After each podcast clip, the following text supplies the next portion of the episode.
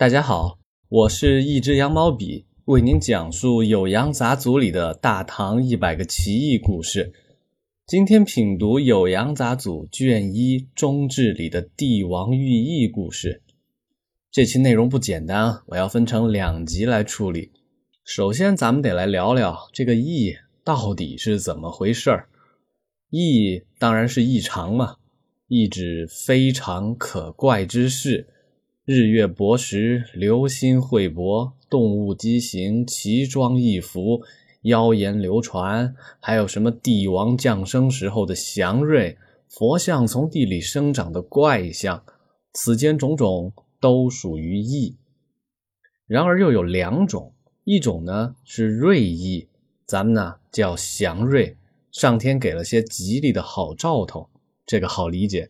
跟瑞意对应着的就是灾异，二者对立又统一，影响了中国古代政治文化几千年。这里边的知识可深了，得写出几本博士论文来。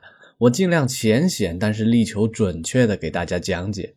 唐朝对瑞意，也就是祥瑞的划分进行了明确的规定，按照其等级呢，分为大、上、中、下四等。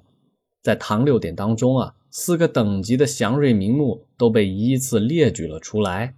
再根据《新唐书》的记载啊，凡景云、庆云为大瑞，其名物六十有四；白狼、赤兔为上瑞，其名物三十有八；苍乌、朱燕为中瑞，其名物三十有二。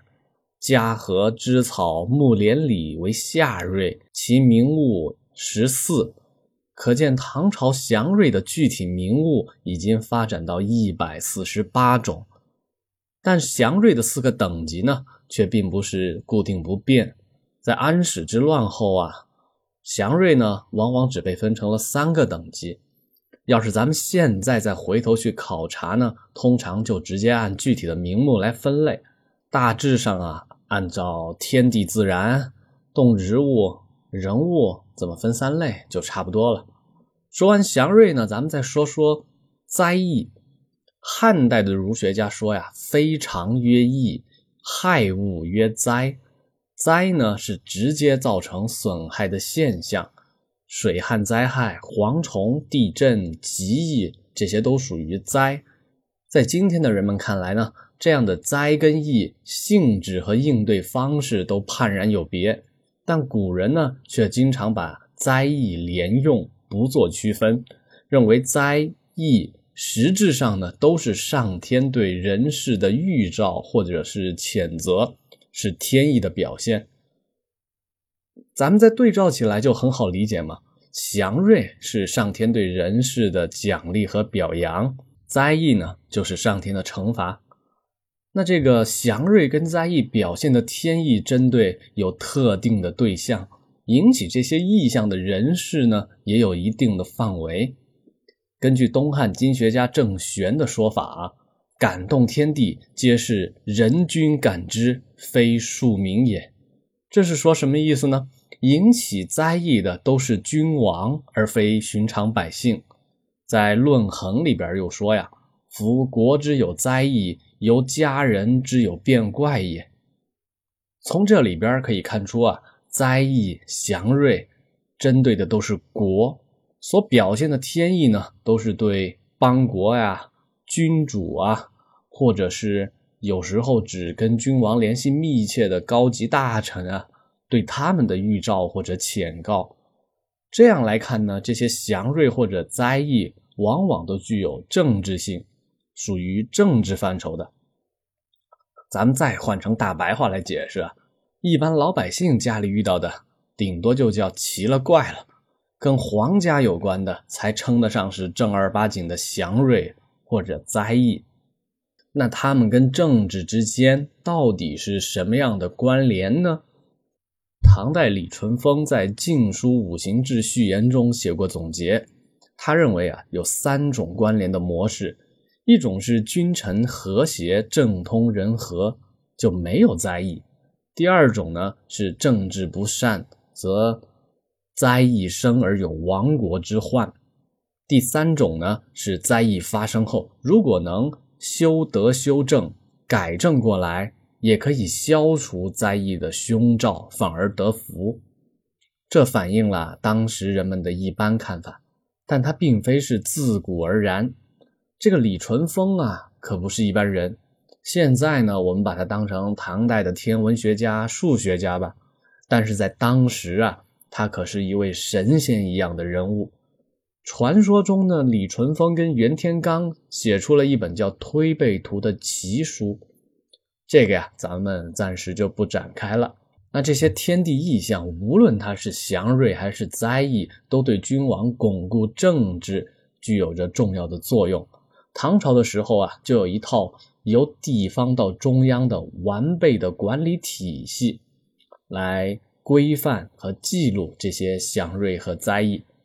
首先呢，记录这些异象都被纳入到地方官员的职责当中，这可是地方官员的 KPI 呀。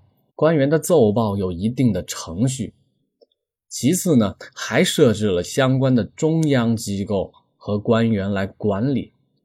举个例子，著名的大文豪柳宗元当年任礼部员外郎，他在礼部日常的工作之一就是得分辨地方上报上来的。祥瑞记录，然后呢记录在案，再送交相关的存档机构。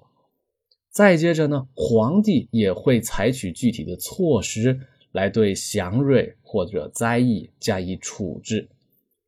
重视异常现象啊，在古代可是有理论依据的。相信朋友们肯定知道，这个理论依据呢，就是汉代董仲舒提出的天人感应说。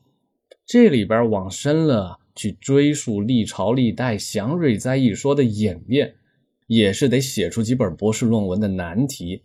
今天啊，咱们还是往简单说，从西周往上去追溯灾异跟政治的关系呢，尚未见到系统的理论或者具体的解说。但是从春秋战国之际开始，各家政治思想学派纷纷鼓吹和反思。天人相关的命题，到了西汉的时候啊，董仲舒就建立了儒家灾异论的基本范式。再往后呢，儒家的灾异理论就不断的充实发展，在两汉之际完成了体系的建构，最终被王朝体制所吸纳。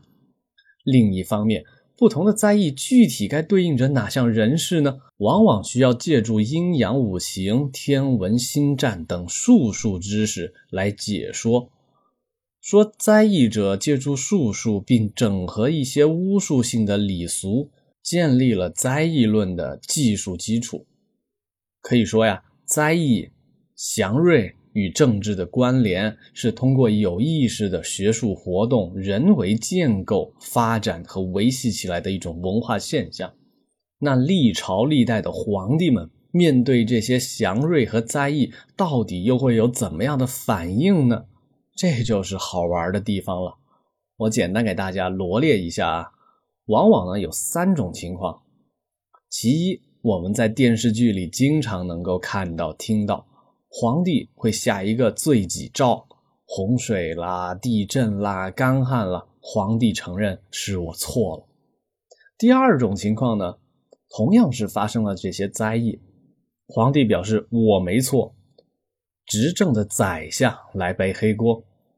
典型的情况诸如宋朝的时候啊，王安石推行变法，他的政敌们呢就会把灾异归结到执政的王安石身上。让他引咎辞职。那第三种是什么情况呢？就是相对开明的一些帝王啊，不幸灾异，也不幸祥瑞，用一颗平常心来处理它。不同时代的帝王面对异象呢，有不同的心态，这与时代大背景里科学的发展进程、儒学的发展进程都有关系。哪怕同一时代当中呢？帝王面对着异象也会有不同的反应，这又跟君王的成长历程、个人气度与性格又有关联。那咱们说回我们要研究的这本《酉阳杂俎》，在卷一的中志里啊，就记载了唐太宗、唐高宗、武则天、唐中宗、唐睿宗、唐肃宗、唐代宗七位皇帝遇到异常的故事。它具体怎么回事？七位皇帝又是怎么样的一个表现呢？下集里啊，咱们来逐条讲解。我是一只羊毛笔，拜拜。